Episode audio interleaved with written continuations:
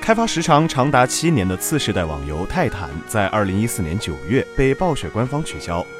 关于游戏取消开发的原因也是众说纷纭，官方也一直没有给出明确的说法。近日，已经离职的暴雪联合创始人麦克·莫海米在接受采访时透露了《泰坦》被取消制作的原因，因为暴雪没有控制好游戏的规模。麦克·莫海米表示，暴雪已经尽量不公布任何还没有准备好或者不确定要推出的游戏，但是《泰坦》是个例外。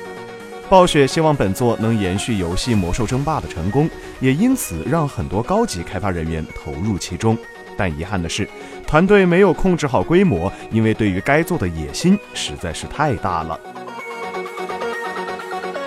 泰坦原本在暴雪的设想中将成为下一款 MMO 巨作，拥有全新的世界观、不同的游戏模式等等。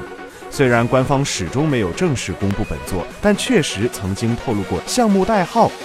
然而，在进行漫长的开发工作之后，开发团队表示游戏引擎的效果不太好，他们想花些时间重新制作所有工具，方便更有效率地制作游戏。但由于野心太大，团队当时的能力达不到预期，哪怕占据了百分之五十的开发资源，依旧没有达到想要的效果。于是，暴雪不得已叫停了这项行动。不过，虽然泰坦被叫停，但开发团队经过两个月的时间的讨论，依旧提出了许多不同的新游戏的创意。其中最吸引人的创意就是如今的《守望先锋》。于是，最终暴雪决定取消泰坦的开发，转而去开发新的游戏创意。后来也就有了现在大家都熟悉的《守望先锋》。